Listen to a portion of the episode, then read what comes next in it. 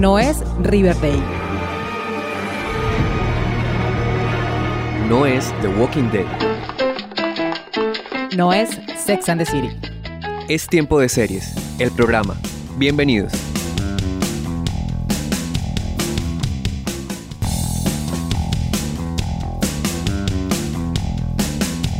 Seriefilos y seriefilas del mundo, maratoneras empedernidas, consumidores de series. Bienvenidos a un nuevo episodio de la novena temporada de Tiempo de Series, el programa. Yo soy Catalina Serrano y me da mucho gusto estar nuevamente con ustedes hablando de lo que más nos gusta, las series de televisión.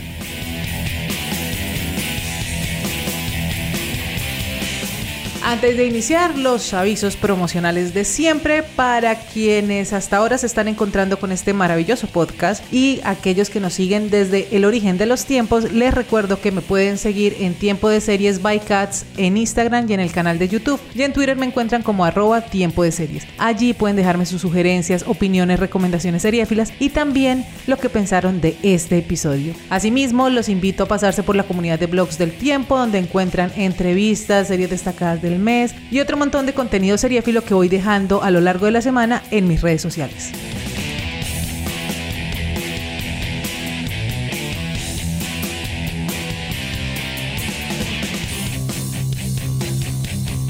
En 2022 nos despedimos de una de las mejores comedias de los últimos años y de su particular grupo de amigos, adolescentes que vivieron en Irlanda del Norte en los años 90. Es por eso que... ¡Ey! Tenemos que hablar. That summer was a remarkable one. For generations, we'd known nothing but violence, nothing but hatred. But finally, we were saying, let's give peace a chance. She's up here! Jesus Christ! Close the door. No, Orla, leave. Then close the door. Listen, Wayans, no funny business with these Protestant lads. I'm not doing this to get off with Protestant boys, Mommy. We're doing this for peace. We're doing it for peace, alright? Peace of the fine Protestant ends. Escuchamos de fondo el tráiler de Derry Girls, serie de comedia creada y escrita por Lisa McKee para el Canal 4 de Reino Unido, que se hizo muy famosa esta serie cuando Netflix adquirió los derechos de emisión y se la mostró al mundo. Desde el 2018 conocimos al grupo de adolescentes mal habladas e histriónicas que en sus tres temporadas sobrevivieron a la adolescencia y al conflicto en Irlanda del Norte al mismo tiempo. Drugging people isn't a crime? You've a very loose grasp of the law, Michelle. You know what, girls? Sometimes in order to do the right thing, you have to do the wrong thing. And on this occasion, right is wrong and wrong is right. What the f are you on about? Are you going to sack off school or not? Let's do it. Durante los años que estuvo al aire la serie acompañamos y vimos crecer a Erin, Orla, Michelle, Claire y James. Ese grupo de amigos que con sus ocurrencias propias de la edad nos hicieron reventar de la risa y al mismo tiempo sentir nostalgia por los años 90, pues su banda sonora está plagada de los clásicos y grandes éxitos de estos años.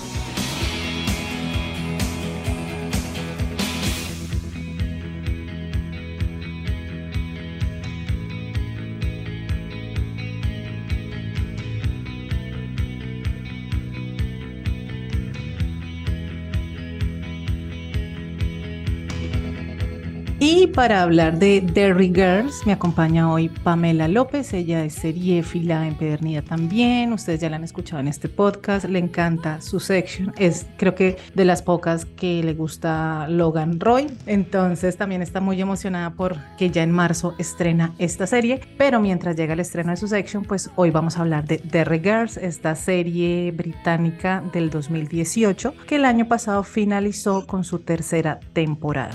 Pam, bienvenida a Tiempo de Series y gracias por estar acá nuevamente. Cata, me encanta estar en tiempo de series. Creo que es de mis planes favoritos. Me siento muy honrada cada vez que me invitas. Entonces, muchísimas gracias. Además, para hablar de, creo que mi serie favorita del el año pasado. Estoy Sí, de- emocionada. The Girl fue una de las series que yo me demoré muchísimo en ver. Creo que me la vi el año pasado completa y me la vi ya con la tercera temporada al aire porque me la habían recomendado mucho. Tú eras una de las personas que me decía que la tenía que ver. Es una serie súper corta también porque cada temporada tiene tiene casi seis episodios nomás, de media horita cada uno, pero es una comedia bastante inusual tal vez y es también como de estas joyas perdidas en Netflix. Si bien tuvo alguna que otra difusión y conversación en las redes sociales, no es de esas que aparezca así como en el catálogo y a la que le hagan, hayan hecho muchísima promoción. Entonces sí es de esas joyas que a veces uno se pierde por la cantidad de series que se lanzan mes a mes y pues Netflix que es una de las plataformas con mayor producción anualmente. Entonces fue el año pasado que estaba como, bueno, ¿qué veo? ¿Qué veo? Está bien, démosle la oportunidad, hagámosle caso a Pamela y Menos mal. Fuimos con The Regals, que además tiene un final de temporada maravilloso, cierra muy en alto. La, la historia de estas cuatro adolescentes, cinco adolescentes con James. Sí. Y algo que leía que me gustaba mucho y ahorita profundizamos en ello es que la serie está ambientada en los años 90 en Derry, en este conflicto armado que hubo en Irlanda del Norte y este ambiente social y este ambiente público y este conflicto que están viviendo los personajes pues hace parte del contexto en el que ellos están creciendo porque pues son adolescentes en los 90. Entonces lo que leía era que si uno vivió los 90, pues yo los 90 estaba como en la edad de ellas, que es curioso, yo me di cuenta fue hacia el final que fue como, ¡Ah! yo en los 90 tenía la edad que tienen estas mujeres. y fue como, oh my God, es maravilloso. Entonces, si uno vivió los 90, se va a sentir muy identificado no solo con los personajes, sino con la música y con el playlist y la banda sonora, el soundtrack de esta, de esta serie, porque pues son todos los hits de los 90, las Spy Girls, eh, Fat Boy Slim, y pues Fat todos, Boy Slim. todos sí, estos que salen los capítulos. todos estos iconos musicales de los años 90 que marcaron pues esta década del siglo XX. Voy a empezar como siempre arrancamos estas conversaciones y es ¿por qué te gustó tanto The Regard desde que la viste?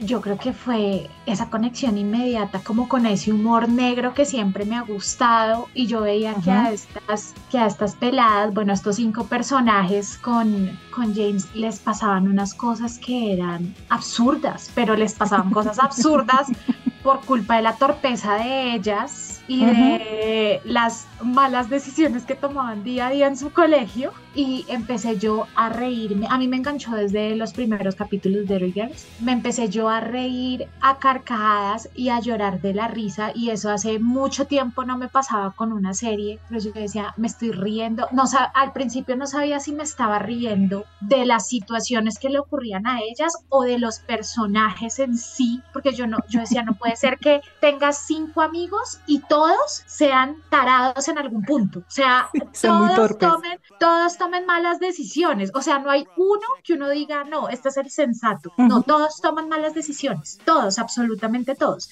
Y es una cadena de malas decisiones tras malas decisiones tras malas decisiones. A mí, yo creo que a mí me enganchó como, de verdad que es que me descuajaba de la risa viendo a Derry Girls y todo lo que les pasaba a ellas en esos capitulitos de media hora. Yo decía, ¿será que uno de adolescente era así? ¿O de verdad que sí? ¿Sí?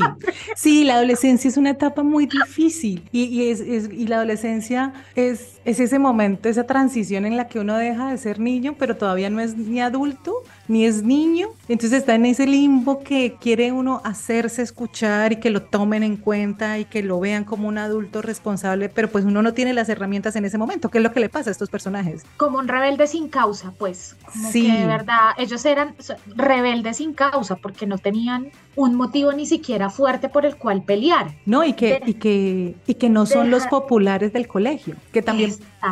Esta es una serie, como llaman los españoles, series de instituto. Es una serie adolescente, no quiere decir que esté destinada y que su público objetivo solo sean los adolescentes, porque como ya les digo, está ambientada en los 90, o sea que las personas que vimos los 90 estamos por los 40, 30, entre los 35 y los 40 años, entonces esto no vamos a ver más reflejados ahí, pero es muy diferente a las series de adolescentes, ya sea de drama o de comedia, porque pues no es élite donde hay sexo a todo a todo timbal, eh, clase alta, élite, como se llama la serie, ni esa euforia que es la droga, las adicciones y lo más profundo y bajo como de esa adolescencia tan transitada y tan, tan, tan oscura que tienen los personajes de, euforia. Esta es una serie de cuatro amigas y un, y un amigo, y James, siempre lo nombramos aparte porque es el primo de una de las protagonistas de Michelle, que llega de Londres a vivir en casa de ella y que entra a estudiar al colegio de ellas, que además es un colegio femenino, un colegio católico.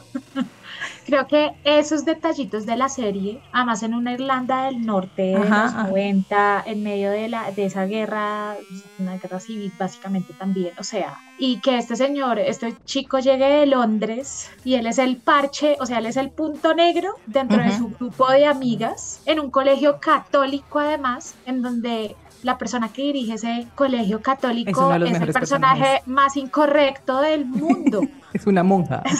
Es una monja, pero es una cosa que uno dice, ¿quién le puso la sotana a esta señora? O sea, es, es completamente incorrecto y es la persona que les dice en la cara, ustedes realmente son estúpidos para la edad que tienen, pero es que Ujú. son estúpidos. Pero era lo que tú decías, ¿no? Esta no es una serie como élite que muestra el desenfreno, eh, las drogas, sexo, rock and roll, vivir de fiesta 24/7 a los 15 años y tampoco es la euforia con una Ru que uno sabe que está mal, Ujú. sino que son chicas de clase media, en medio de un conflicto, viven en medio de ese conflicto y le sacan humor, la serie le saca el humor a ese conflicto increíblemente de una forma como muy pues inesperada, yo también lo siento así, como las situaciones que pasan o por donde ellos están, me parece que le hace ser una serie muy cercana y no una serie de adolescentes, como que cualquier persona la podría ver, así de sencillo. Además que es una serie donde los padres también están muy presentes, la familia está muy presente a diferencia de, pues, de las otras series de instituto donde si acaso los padres aparecen y vemos relaciones familiares. Aquí los padres son más están más presentes y son familias con las que uno se puede identificar más por lo que tú decías, son familias de clase media, clase trabajadora, unas madres que para la época pues estaban en sus 40, 45 años, pero en los 90 tener 40, 45 años era verse ya demasiado grande y estas entonces son muy señoras, con una mentalidad también muy tradicional, muy conservadora, como muy de cuidar a sus hijas. Entonces, eso también parece interesante porque no todo se centra en los, en los adolescentes, sino también pues la relación de estos con sus padres, también lo que pasa al interior entre los, los papás, las hermanas. Esta es una familia, pues como decía Pam, es una familia de clase media, la familia de la protagonista, que es Erin, pues viven en, ese, en esa casa, en esa parte, en esa casa pequeña vive la hermana, pues vive la tía con su prima, vive su abuelo y su papá y su mamá. Entonces es todo un grupo familiar que muchas casas y en muchos lugares del mundo y en Colombia, pues son estas familias, no es la familia nuclear, sino varios miembros viven en la casa. Exacto, y entre ellos mismos tienen sus conflictos de, sí, esto me pasaría a mí en mi casa,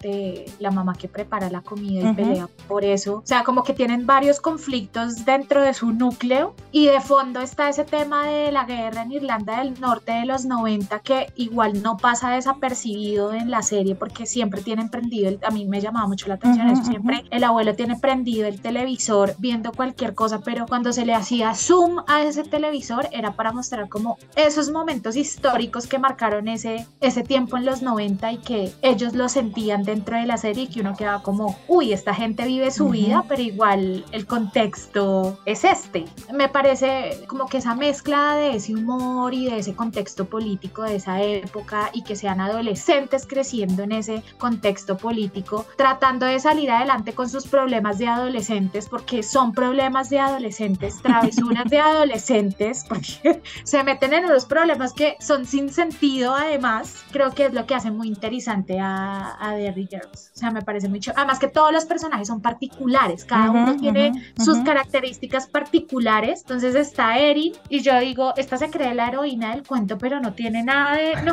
o sea, no tiene nada de heroína, no tiene talento para nada, la vieja se la pasa peleando, o sea, yo decía, no. Ahorita creo que hablabas de- del contexto político de la serie, a mí siempre me ha llamado la atención eso en diferentes lugares del mundo y pues en nuestro país, en Colombia, que muchas ciudades vivieron la guerra de frente cuando el conflicto armado estaba en lo más, en su auge más alto, o Claro. el tema de los, la guerra entre los carteles, y no solo ciudades, sino también muchos municipios que vivieron la guerra de frente. A mí siempre me ha llamado la atención ese poder adaptativo del ser humano y ese poder adaptativo de las personas para seguir su vida en un contexto de conflicto y de guerra como el que nos muestra la serie y como lo hemos visto y como ha pasado en, en- en Colombia, que, que la vida sigue, estos, estos muchachos siguen yendo al colegio, en un país que está militarizado, en donde donde hay bombas constantemente, pero siguen yendo al colegio, siguen teniendo sueños, siguen teniendo ideas, se meten en problemas, tienen estos problemas de la adolescencia, pero yo creo que de la adolescencia que la mayoría de gente vivimos, no la de euforia que seguramente otra gente la vivió. Exacto. La vida sigue. Sí, y esa adolescencia en la que uno le decía mentiras a los papás para poder ir a un concierto o para uno le decía mentiras a, las a la mamá porque quemaba la alfombra del vecino, como este tipo de cosas que son unas, unas situaciones cotidianas con las que es fácil identificarse.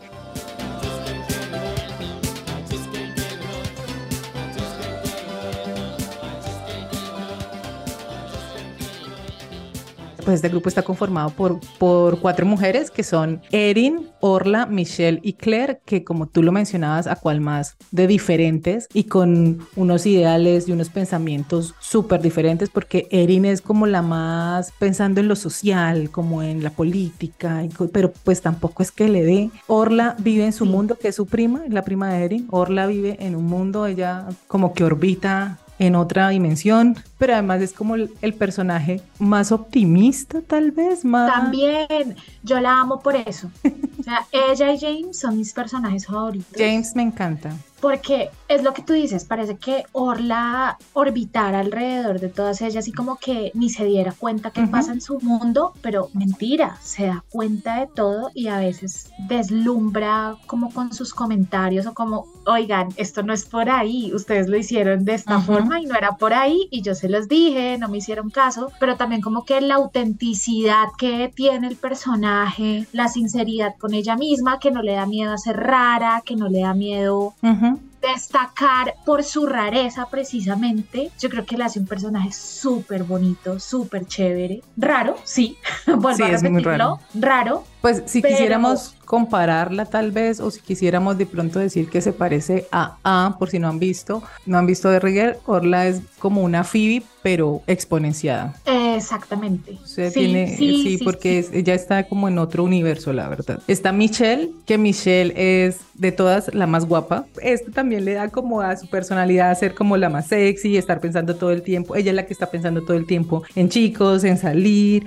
en tener novio y más que tener novio, en que los hombres la miren y no sé qué, pues ese es su pensamiento en ese momento. Está el personaje de Claire, que es Nicola Cohan, que es la una de las protagonistas de Bridgerton ahora, que va a ser la protagonista de la nueva temporada de Bridgerton. Está ah, ella, pues aquí en The Girls tiene un personaje completamente diferente al que tiene en Bridgerton. Aquí creo que es de las más gritonas, eh, ah. vive este, estresada todo el tiempo. Claire es fastidiosísima. Es de esas amigas fastidiosas que uno quisiera, cierra la boca, por favor, no hables, ni siquiera hables. Es muy gritona, es muy gritona y todo el tiempo es como si Orla es el lado positivo, Claire es el lado negativo de este grupo, porque Claire todo, es tragedia. ¿no? Sí, todo es tragedia, todo va a salir mal, todo no sé qué, y nos van a echar y no y grita y se estresa y bueno. Y está James, pues que hace parte del grupo porque es el primo de Michelle que llegó, pero James es muy chistoso porque además en el personaje de James es donde se pone toda la crítica y pues como la rivalidad que había en esa época entre Irlanda e Inglaterra. Entonces, como él es inglés, a veces veces él habla y le dicen como, pero habla, por habla bien, que no te entendemos.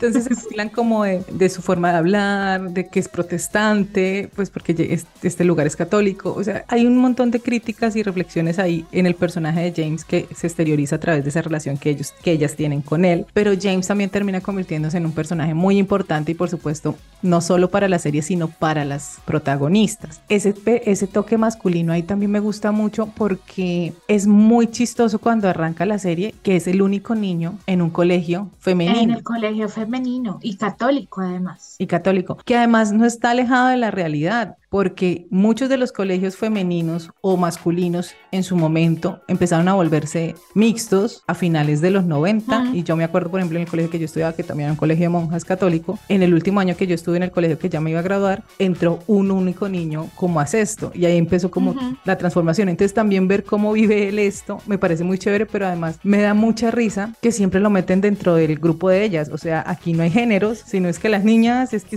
eso te iba a decir que no hay géneros, o sea, no es como usted es hombre, usted es mujer, no, le tocó con estas, ya, le tocó. Y a pesar de que es el criticado, eh, a veces es la paria del grupo, habla bien, eh, compórtate, ¿qué te pasa? O sea, todo. Siento que también tienen una dinámica muy chévere y es que al final de cuentas James está incluido en ese grupo sin importar de dónde sea, ni de dónde venga, ni de nada. O sea, como que son ellas las que lo pueden tratar mal, pero cuando viene otro de afuera y se mete con él, es como, hey, él hace parte de nuestro grupo, no te metas con él, es nuestra familia. Es como los hermanos. nuestro núcleo, exacto. los únicos que tenemos derecho a molestar a nuestros hermanos somos nosotros. Exactamente. Los demás no. Y yo siento que todos los personajes en The Girls tienen, comparten esa lealtad. O sea, a pesar de que se pueden estar odiando en todos los capítulos y peleando, porque pelean de la media hora que dura el capítulo, si no estoy mal,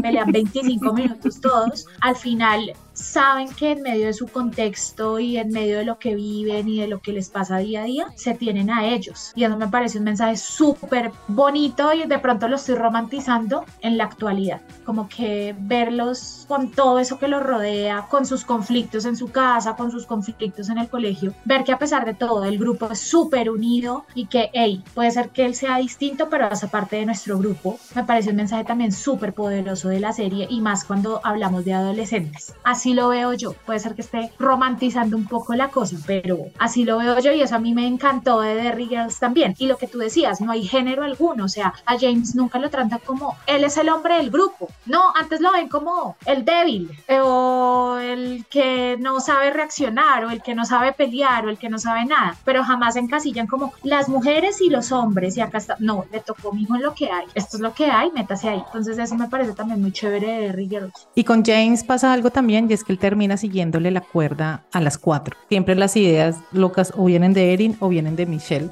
Entonces... sí terminan metidas en conflictos, pues como muy propios de la adolescencia, pero de esa adolescencia tranqui, que ya lo decíamos, no, no como las otras series de adolescentes que hemos visto, sino en conflictos por irse a una fiesta y terminar haber dicho mentiras o porque se, se robaron el carro del papá de alguna y lo estrellaron. Entonces son como estos tipos de situaciones que tú preguntas al principio, ¿será que uno en la adolescencia era así? Y yo creo que sí. En la adolescencia hay un tema de, de soberbia tal vez, de que uno ya es grande. Fuera de eso, la brecha generacional que siempre hay con los padres, lo lleva uno también a pensar que uno es más moderno que sus papás, que sus papás no entienden en el mundo en el que estamos ahora. Y eso le pasa a Erin mucho. Si es el personaje, Erin es ese personaje soberbio que es como mi mamá no me entiende, mi papá tampoco, yo sé más que ellos. Esas son características de Erin completamente en la serie. Lo voy a decir así, es como que de Derry Girls me llama mucho la atención que pone en escena dos conflictos importantes. Está el tema de Irlanda del Norte, por supuesto, pero también está esa guerra interna de ser adolescente y creo que la serie lo retrata muy bien sea, son dos conflictos que coexisten en medio de esa serie de forma irónica, con humor negro, o sea, o sea, está implícito en lo que pasa día a día, entonces creo que la serie la podría definir así, pero sí creo que ironiza y, y, y, usa muy bien el humor retratando dos conflictos. El conflicto de ser adolescente, porque uno de adolescente está en eterno conflicto con la vida, que no está feliz con nada, es rebelde sin causa, pero también está gente en un conflicto político. Creo que eso es lo que la hace maravillosa.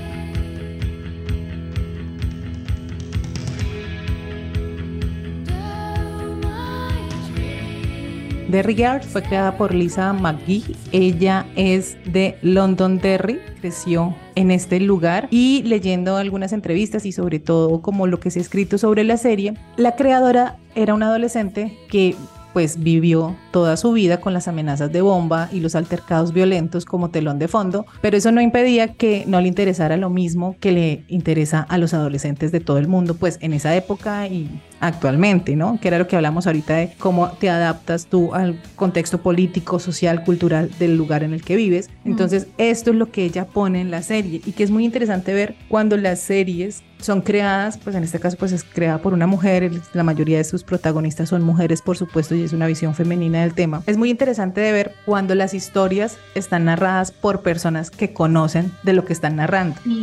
Sí. Porque eso se evidencia y eso se ve y es muy interesante también ver cómo lo que ella vivió en su adolescencia, Lisa McGee, lo puede poner en la pantalla y puede burlarse de esto, ¿no? Y que también le da cierta autoridad para burlarse del contexto, de las personas, del lugar, porque pues ella lo vivió y ella vivió allá. Entonces seguramente los padres de Erin se parecerán a sus padres o de pronto a los padres de alguno de sus amigos. Entonces eso es muy chévere porque además hace que la serie sea más honesta, que no se ve como fingido y que no se vea como, como alguien que no sabe de lo que está hablando. Entonces eso me gusta muchísimo porque si bien el conflicto es muy importante, por supuesto, no es lo principal. De acuerdo. Lo principal es lo que están viviendo los adolescentes, que además están en sus últimos años de colegio, porque cuando la serie arranca, esta gente está como, pues para Colombia están como en un noveno, porque la serie finaliza cuando ellos ya están por graduarse y ya tienen la mayoría de edad, que además el final, ya hablaremos del final en la segunda parte del programa, porque ahí el final es maravilloso, el crecimiento, el crecimiento que vemos de ellos y además vemos también ahí como esa transición que hemos acompañado de que ya es hora de hacerse adultos. No quiere decir que pues a los 18 o a los 21 años, según la mayoría de edad en los países, eh, uno ya sea adulto, pero ya es un momento de transición donde uno ya ahí empieza a, ser, a hacerse grande, porque pues también hablamos de personas que a los 30 todavía estamos en esa época de hacernos grandes, sostenernos, mantenernos en todo lo demás, pero aquí es como ese momento de empezar a ser adulto. Y hay algo que me gusta también un montón de la serie y es esa relación con la autoridad. Y tú mencionabas ahorita un personaje fantástico que creo que es de los mejores personajes que tiene la, la, serie, que es Sor Michael, que es la monja directora de este Sor Michael. colegio. Que además, alerta, alerta spoiler, la monja se llama George Michael. George Michael, sí, o sea, eso de eso. yo me acuerdo. Y... Cuando ya el nombre yo no podía de la risa, yo decía, ¿cómo no puede ser?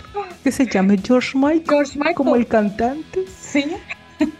Y yo creo que ahí es como la sátira de la serie que, que la maneja de una forma tan impecable y de verdad que ese es uno de los mejores personajes que tiene Debbie Girls. No, no me quiero atrever a decir el mejor porque es que me gustan un montón, pero George Michael es una cosa loquísima y absolutamente bien hecha, no sé, bien escrita también. Además que es, es irreverente, o sea, no es una monja común, mejor dicho. Está frente a un colegio católico, pero no es una monja, no es una monja común. O sea, es como, a veces uno se pregunta cómo llegó Sor Michael a ser la madre superiora de este colegio, como con esa personalidad tan irreverente y tan fuera de otro mundo. O sea, uno nunca ve a una monja así. Y creo que la serie también, yo lo notaba y era como, se burla un poquito de ese tema católico que tanto nos ha permeado a todos. Claro, y sobre todo en un país como el nuestro. Exactamente, exactamente. Eso era lo que yo pensaba con la monjita George Michael, que de verdad es una cosa increíble.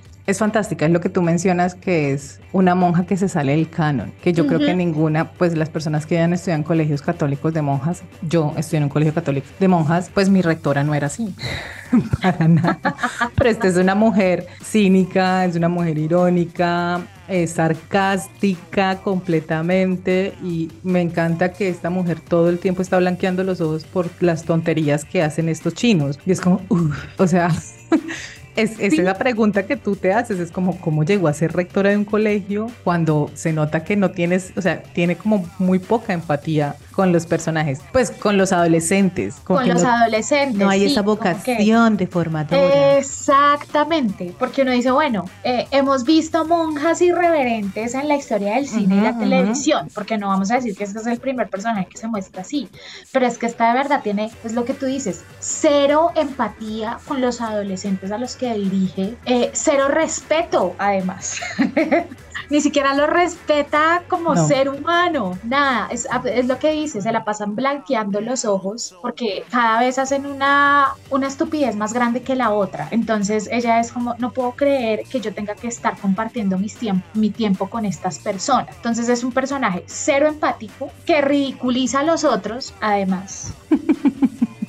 y Pero que no tiene vocación de nada. No, es que además es ella como, porque estoy, o sea, como porque están haciendo esto, porque son, como tú dices al inicio, tan tarados, pero es que yo creo que en la adolescencia uno tiene un grado de, torpeza que pues que hace parte también del proceso de crecer Y que lo decíamos al principio, pues esta gente y estos chinos están en un momento en que se creen super cool, que eso es otra cosa que me encanta de la serie, y es que, que no es Mean Girls, ¿no? O sea, no son, porque por lo general que vemos cuando vemos series o películas de adolescentes, o vemos el grupo de las super cool, las famosas del colegio y los perdedores. Sí, la Queen Bee y los perdedores, y por lo general los perdedores terminan siendo los populares. Ellas y James nunca terminan siendo los populares, sino que se creen super cool y no sé qué, y no son los más populares del colegio. Tampoco son los más perdedores, pero se pueden competirle a los, a los losers. Y además que si te das cuenta en la serie ni siquiera es como los populares es que se destaquen por ser los más lindos o porque tener las cosas más bellas, sino que las populares del colegio se destacan porque son las que están metidas en todo, que es este personaje de Jenny que tiene una amiga y Jenny es la que está en el coro, Jenny es la que organiza las fiestas, Jenny, o sea, es la personera del colegio. Exactamente entonces, no es la Queen Bee como tal, la hemos visto siempre, o como Mean Girls, que uno dice una Regina George, o la más popular del colegio porque es la más bella. No, esta es porque está metida hasta en la sopa literal de lo que pasa en el colegio y por eso es popular. Y Erin y su grupo de amigas compiten con eso. O sea, ni siquiera compiten porque ella es la más linda o tiene el novio más lindo se metió con el deportista. No, no es porque ella es la dueña del musical, la que dirige la obra de teatro, la que pone los carteles de es la monitora de las clases, o sea, es todo. Ese es su nivel de popularidad que eso es ser un ñoño, eso es, ser un ñoño.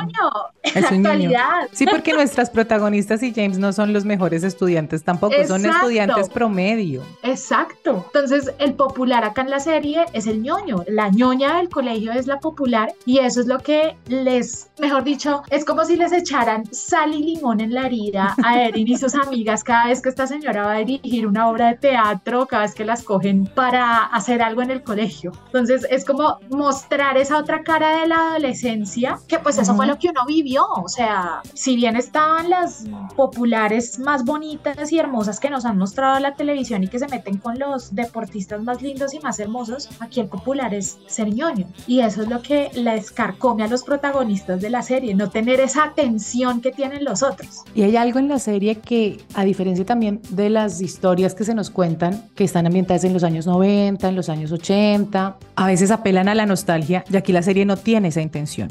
O sea, no apela a la nostalgia, sino que es el lugar y la época en donde suceden estos hechos y donde suceden estas historias de estos protagonistas, de estos amigos, de estas amigas, pero no tiene la intención de ser nostálgica como pasa, por ejemplo, con series también de adolescentes como Stranger Things, que sí, la nostalgia está desde el primer momento, hace parte del tema y a tope y te, o sea, lo lo, hace a propósito para que te remitas a esa época y si lo viviste, pues fantástico. Entonces, pero aquí no es su intención, porque además también tiene algo la serie, es que no es una serie aspiracional, que muchas veces también hemos oído y leído que actualmente las series inspiracionales pues tienen esa crítica porque es como, ay, sí, como esta gente de tal edad tiene pues Gossip Girl o Exacto. Sex and the City, que la amo con todo el alma, pero no tiene, no tiene eso esta serie, ¿no? Entonces, en otro artículo que leía decían que aunque la, la serie ponga la mirada atrás y ponga la mirada hacia la adolescencia y sobre todo de su propia creadora como lo hablábamos, pues nunca lo hace con esa nostalgia idealizadora, ¿no? Con esa que, que, también está muy de moda actualmente porque pues en realidad la situación en la que los protagonistas están o viven pues tampoco es la ideal. Quien quiere crecer en un país en guerra, como nos pasó a nosotros aquí en Colombia, por ejemplo. En los 90. En los 90. Eh, o países en conflicto, como también muchos países de, de, América Latina, en dictaduras y con un conflicto político bastante fuerte, pues no es el ideal para decir como, oh, qué ideal, yo quisiera ser como la de Derry Girls, o yo quisiera vivir en Derry, porque además lo que todo el mundo, todo el tiempo está viendo es como, es, esa ciudad no es como la ideal para crecer. Sí, no, no es la ideal, en medio de bombas, con el puente cerrado, militarizada y eran como de verdad al punto negro de claro. de, en medio de ese conflicto. De esa guerra civil tan tenaz que vivieron. Y no es esa romantización tampoco de la adolescencia porque hay que ser francos y la adolescencia pues no es un periodo chévere. ¿Alguna vez no lo es. Alguna vez una amiga me decía, Catalina, es que la adolescencia es cuando las personas carecemos de esencia, adolecen de esencia, adolescencia. Y yo como, oh my God. Pues es que claro, mira, en, en uno en la adolescencia está descubriendo un montón de cosas, prueba otras tantas y ni siquiera se halla. Es el momento en el que eres rebelde con tus papás, te quieres eres un rebelde sin causa, porque si lo vemos es como quiero ser rebelde por ser rebelde, ni siquiera es como en este momento soy rebelde o sigo alguna causa o soy feminista y creo en esto, soy un activista y tengo mis argumentos. No, en la adolescencia eres un rebelde sin causa porque quieres ir en contra del establecimiento y el establecimiento es tu casa con tus papás, que son los que ponen las reglas. Es eso. y a estas viejas y a James les pasa eso. Quieren hacer lo que se les da la gana, pero no pueden porque tienen reglas instaladas en sus casas. Son unas clase media en un colegio católico además. Entonces sí, es lo que tú dices, es cero aspiracional la serie. Cero, a ver, no es que no nos queden ganas de, ay, sí, los 90 son lo peor. No, pero la serie no necesita usar ese gancho para caer bien y para ser vista. Y eso está muy destacable es muy cool en esta época, en donde están series como Stranger Things que sí de verdad te llevan a la nostalgia con la música y todo. Y a pesar de todo, por ejemplo, la música de The Girls me parece una cosa espectacular, espectacular. O sea, yo me sentí 100% identificada. Yo decía, ah, me encantó, me encantó. Pero sí es lo que tú dices, no es una serie nostálgica de me encantaría volver a estar viviendo en los 90 porque finalmente nos muestra que el contexto que los rodea pues no es tan chévere. Lidian con un montón de cosas y eso es lo menos chévere de, todos los problemas con, los que tienen que lidiar a diario estos, este grupo de cinco amigos. Estamos hablando con Pamela López sobre The Girls. Vamos a hacer una pausa y ya regresamos.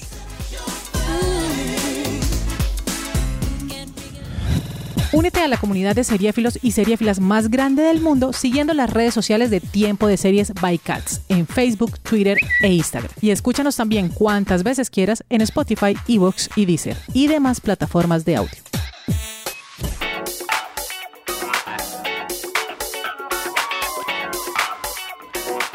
Continuamos en Tiempo de Series, el programa. Y hoy estamos hablando de Derry Girls, esta serie del 2018 que tuvo un parón bastante grande eh, por la pandemia y pues su tercera y última temporada se demoró bastante en llegar. Se estrenó el año pasado por Netflix. Seis capítulos que nos alegraron un montón, pero también nos entristecieron porque da por finalizada la historia de James, Orla, Erin, Michelle y Claire. Y nos despedíamos de estos personajes que nos hicieron parte también pues de su grupo. Estamos hoy con Pamela López hablando de esta serie, que además es una de sus series favoritas y pues como la responsable también, como alguien alguna vez me dijo, como asume tu responsabilidad que yo empecé a ver esto por tu culpa. Me encanta, me encanta que sigas mis, mis recomendaciones. Nunca te arrepientes, nunca. No, nunca. No, no, no, no, eso es cierto, eso es cierto. Y por eso también de paso, cuña nuevamente, nos pueden seguir en nuestras redes sociales, arroba tiempo de series en Twitter, en Instagram. A Pamela Pan, recuérdanos por favor tus redes. Mis redes son arroba Pam from the blog en Instagram y en Twitter.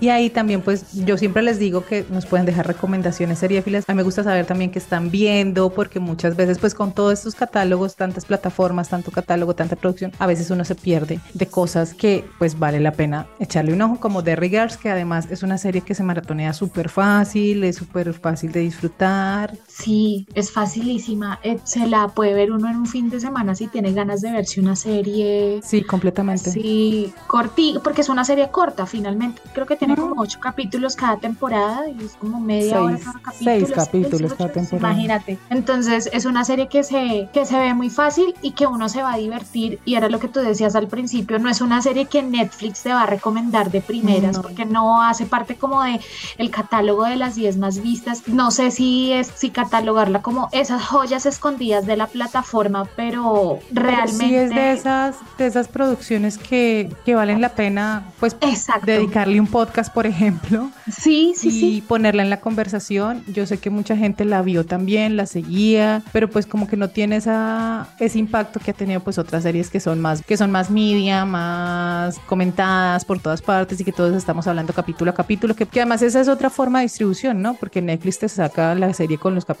completos, entonces hace que de pronto la conversación dure el primer fin de semana y pues ya después se diluye un poco entre todo lo que pasa en las redes sociales. Y lo otro es que es una serie que es británica, entonces también también muchas veces nos quedamos con lo que se está produciendo en Estados Unidos, pero resulta que en otras partes del mundo también se están haciendo cosas chéveres, como en Inglaterra, y pues hay que decirlo también, los ingleses son muy buenos Muy haciendo buenos. comedias y contando historias, entonces pues también vale la pena como saltar el charco y mirar qué se está haciendo allá, como el caso de Derry Girls. Pam, hablemos un poco, tú decías eh, antes del corte, la música, y lo mencionábamos al principio con que pasamos por ahí, pero es muy curioso que también son como las contradicciones que nos presenta la serie, ¿no? Por ejemplo, hay un capítulo fantástico, creo que es en la última temporada, si no estoy mal, en que ellas van a hacer una presentación en un festival de música del, del colegio, y los que ganen se van a, van a tener el privilegio de presentarlo en la televisión pública de, de, de Derry, que además, paréntesis, es un lugar en el que, pues los que hemos crecido en ciudades pequeñas, que es donde todos se conocen, las mamás de, de las de ellas, todas son amigas entre ellas, fueron al mismo Que los colegio. chismes se saben en un 2x3. eh, sí, pasan unas situaciones súper bizarras que todos los vecinos se enteran,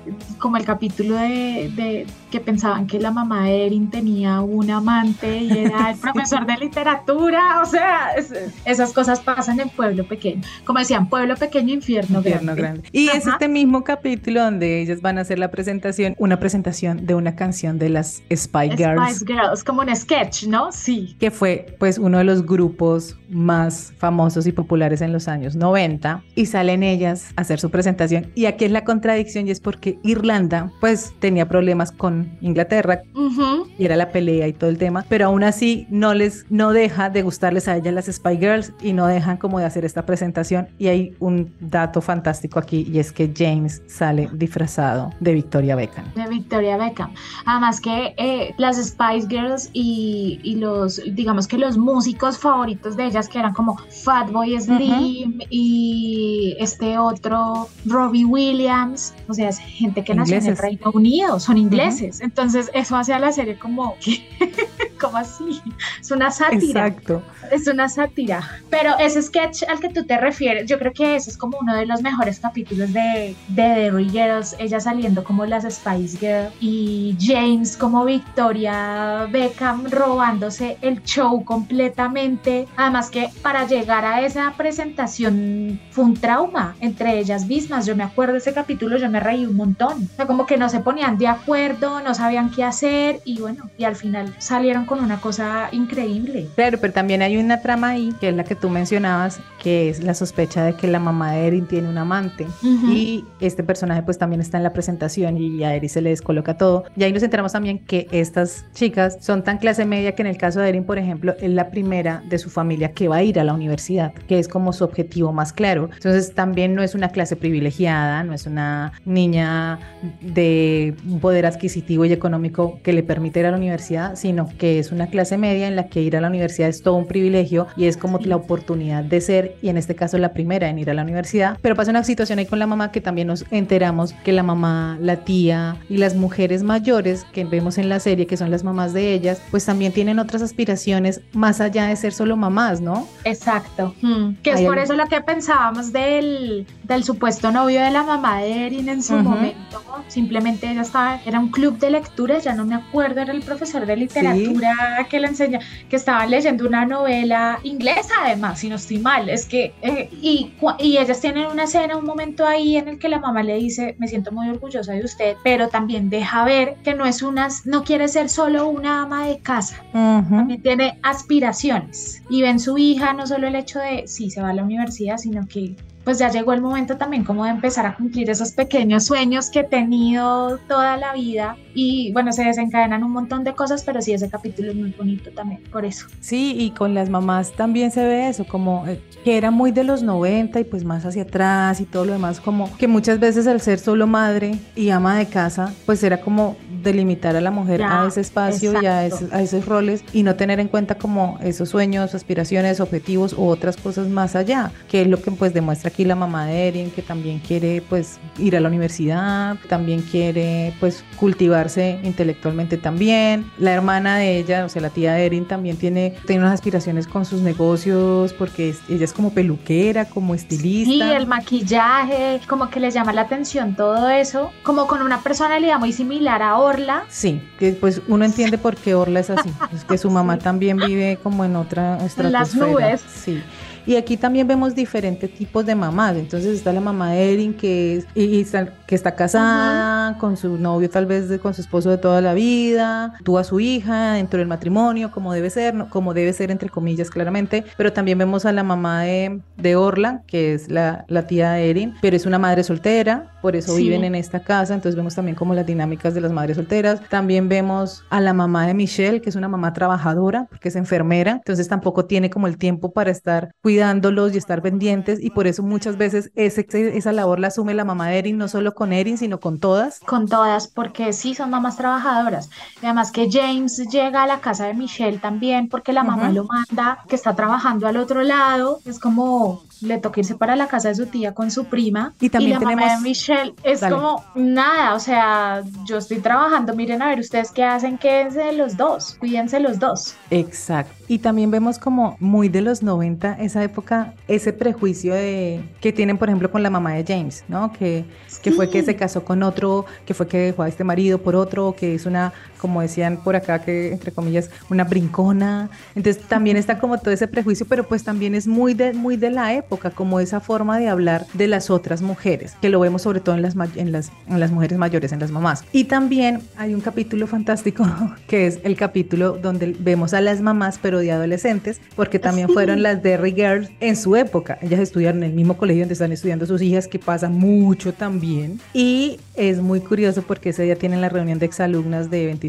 años, qué sé yo. y el capítulo arranca con estas mujeres comiendo solo mandarinas y haciendo ejercicio porque quieren bajar de peso para la noche estar más delgadas y porque se van a encontrar con sus compañeras del colegio. Además que claro, se iban a encontrar como con una de las amigas que se volvió súper popular, que se había casado como con un odontólogo, bueno, no me acuerdo.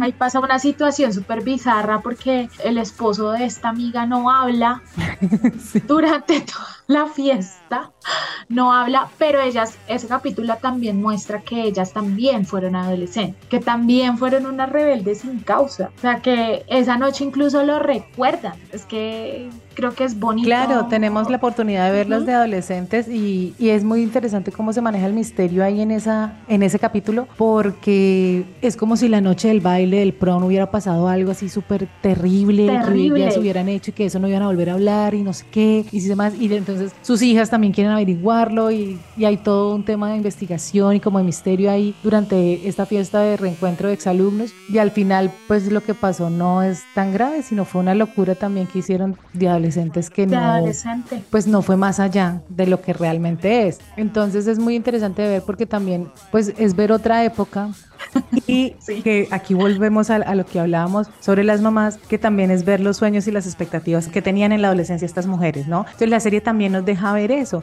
y qué se ha cumplido y qué no, y cómo eso no tiene por qué definir nuestra vida y definir si fracasamos o no, si lo que yo soñé cuando era adolescente que quería hacer cuando fuera grande, pues si no se dio, es porque se tomaron otros caminos. Entonces eso también me parece interesante cómo la serie lo maneja a través de las mamás. A través de las mamás. Y yo creo que también es como un pequeño recorderiza nuestros papás también fueron adolescentes y cometieron errores. Y como, claro, que, que de papás es como se tienen que mostrar pulcros y sacros porque pues están criando a adolescentes. Y por ejemplo, la mamá de Erin es muy fuerte con Erin, o sea, es, muy... Pero es que es muy mamá de la época, o sea, como que todas las expectativas. Pues yo creo que lo que está pasando ahorita con algunas series y películas donde se están resolviendo los mommy issues. Sí, sí, sí, total. De personas y de mujeres oferecer hombres que, en la, que en su juventud tuvieron unas mamás que pusieron muchas expectativas en ellos. ¿Y qué es lo que pasa con la mamá de Erin? Como que tiene muchas expectativas, mucha presión, pero pues alguna vez lo hablábamos tú y yo también fuera de micrófono y es como, pues las mamás hicieron lo que pudieron con las herramientas que tenían. Con sus herramientas, sí. Entonces aquí también hay una como reivindicación del tema, ¿no? Pero pues si ella es una mamá muy de los 90, o sea, Erin sí va a tener que pagar terapia cuando sea grande, claramente. Sí, eso lo, no, eso está más que claro.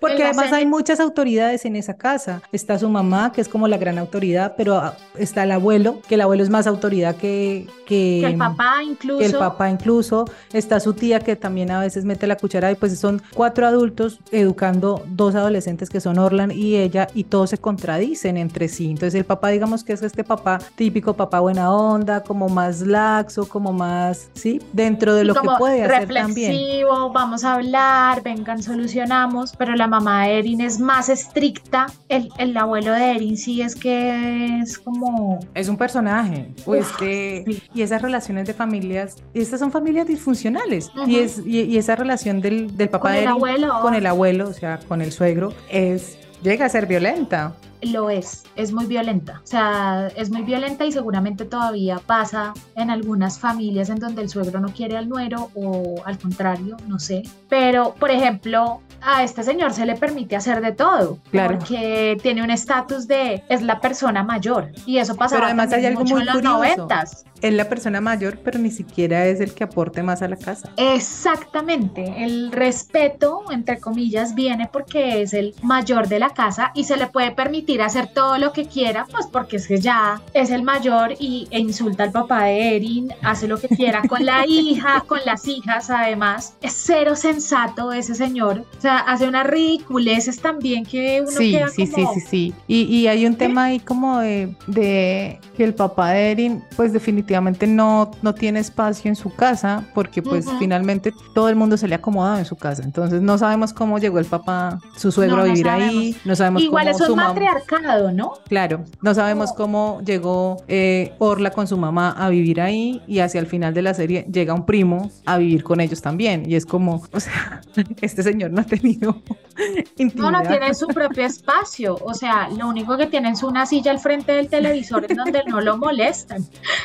Nada, pero es, es el papá comprensivo, el papá reflexivo, el papá que acompaña, es, es completamente diferente a ese papel de la mamá, que era lo que tú decías, las mamás de los noventas, que siempre se mostraron exigentes, se mostraron fuertes, porque, por ejemplo, yo fui criada por una mamá así fuerte, siempre se mostró ruda, se mostró exigente, como que no se permitía ser vulnerable. Sí, No y eso le pasa a la mamá de, de Erin. Exactamente. Entonces, la época no lo permitía, o lo que hablamos ahorita de las mamás hicieron lo que pudieron con las herramientas que tenían, o las mujeres de esa época hicieron lo que pudieron con las herramientas que tenían. Y claramente, Erin va a ir a terapia, coincido contigo, sí, va. Y no solo Erin, Orla, Todas. Michelle, James, Claire, o sea, eh, van a ir a terapia, es como van a ir.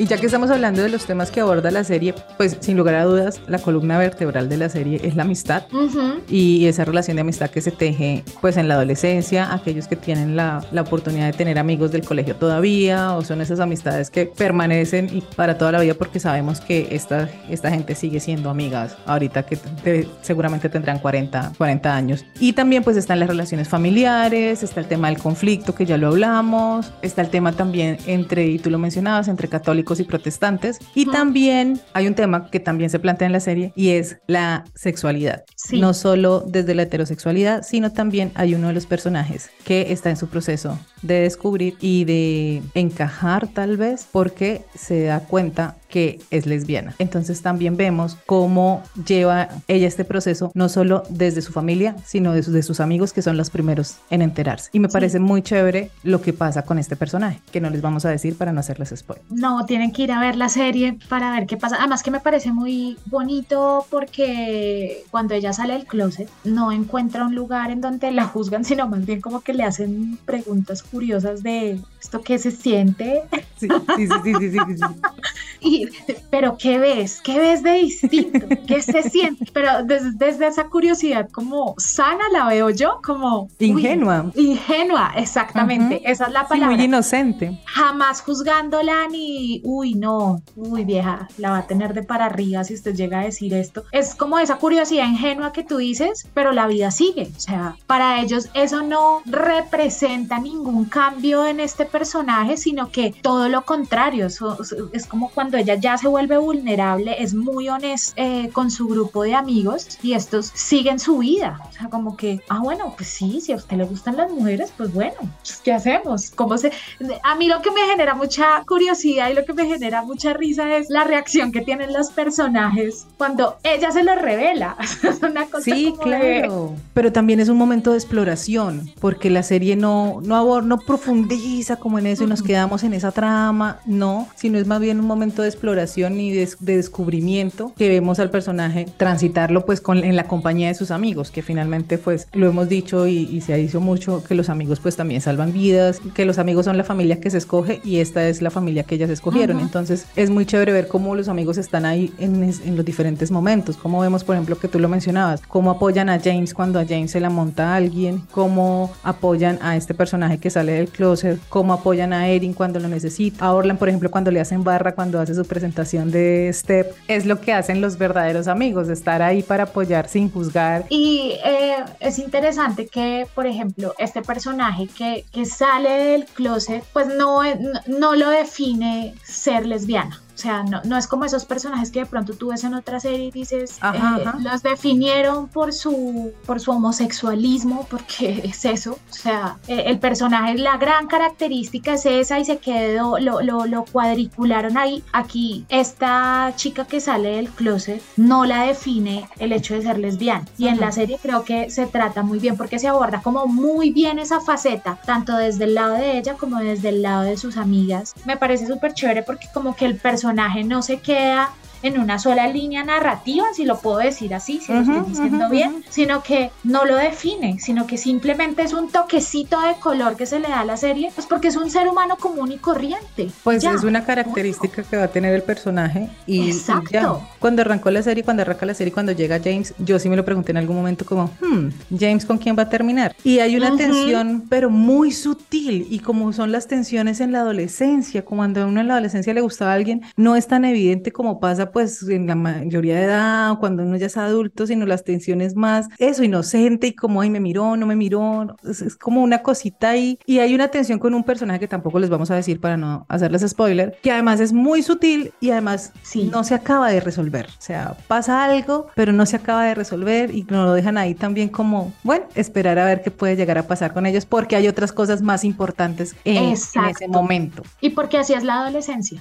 Entrando a hablar del final de la serie, ya comentábamos al inicio que la serie nos muestra esta transición y el tránsito de estas personas, de, estos, de estas chicas y este chico, de la salida del colegio a pues ya a los que van a ir a la universidad o que van a hacer después del colegio. El capítulo la arranca con Orla sacando su cédula, pues no sé cómo le dirán en Irlanda, pero es como sacando su cédula. Y también es un momento histórico porque viene una especie de plebiscito Sí. para unir las dos Irlandas. Si no estoy mal, los historiadores acá, por favor, pueden comentarnos cómo fue el tema. Que- Pero creo es- que era como el refer me acuerdo Un referéndum.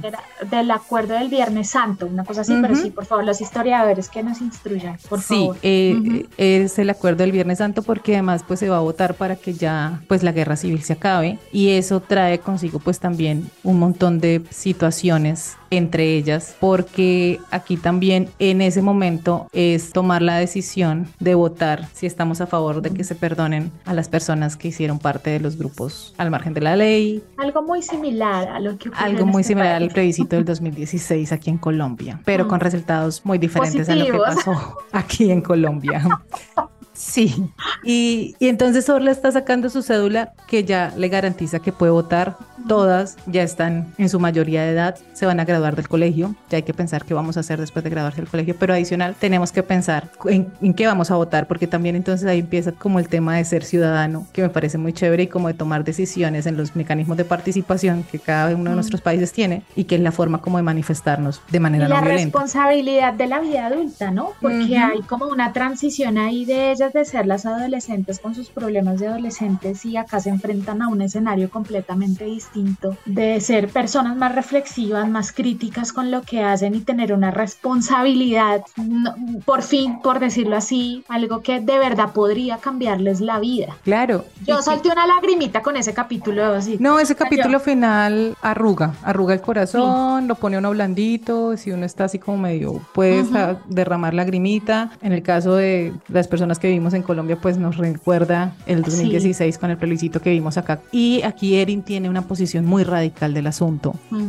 Le cuesta un montón perdonar o aquellas personas que, por ejemplo, están en la cárcel por crímenes de guerra y todo lo demás. Y tenemos a uno de los personajes, tiene un hermano en la cárcel porque hizo parte de estos grupos revolucionarios. Pues ella, pues claramente tiene su posición en votar a que sí, porque pues sería volver a ver a su hermano. Y pues aquí hay un conflicto también entre Erin y ella por la inflexibilidad de Erin, tal vez. Y su radicalismo. Y de ese capítulo final hay un diálogo entre Erin y el abuelo Sí. que es demasiado bello, porque el abuelo le dice algo muy bonito y es como, yo tengo la, o sea, yo sé que voy a, voy a votar y yo sé por qué voy a votar, o sea, yo voy a votar porque sí, porque se haga un proceso, porque es que no podemos seguir viviendo en este conflicto y no podemos seguir odiándonos y no podemos seguir, necesitamos que haya paz en algún momento, pero pues yo no te voy a decir por qué votes tú, finalmente Sí. es, y es algo que es tú una decisión muy ahorita. personal y él la lleva a eso y, a- y ahí también se muestra que a pesar de que ellas vivían, ellos con James, vivían en su mundo, con sus conflictos en su colegio, no estaban desconectados de su Ujú, realidad. ujú, ujú, ujú, Sabían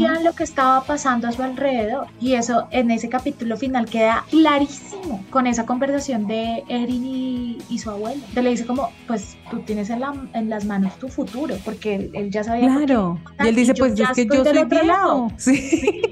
yo ya soy viejo, ya. Ujú. Pues pase lo que pase, pues yo ya viví lo que tuve que vivir, pero es que es un mejor futuro, pues, para, todos. esa generación y para todos. Pero finalmente tú decides y, y es el futuro que tú quieras para ti, porque tú hasta ahora estás empezando, que es súper bonito ese, esa conversación, es súper bonito cómo se da después la reconciliación entre ella y su amiga, pero Sí. también es muy tensionante esa discusión por las posiciones políticas e ideológicas que cada una tiene. Pues Pan, creo que hemos dado muchas razones para ver The Girls, pues muchísimas gracias por estar hoy en Tiempo de Series el programa. Gracias, Cata, por la invitación. De verdad, espero que se vean Derry Girls desde la primera temporada. Engancha completamente. De esta manera llegamos al final de este episodio. Las tres temporadas de Derry Girls están disponibles en Netflix. Cada temporada es de seis episodios de media hora cada uno, así que es súper fácil de maratonear o ver en un fin de semana. Recuerden que pueden escuchar este y todos los episodios de Tiempo de Series en su aplicación de audio favorita. Gracias por conectarse con nosotros y gracias por estar aquí.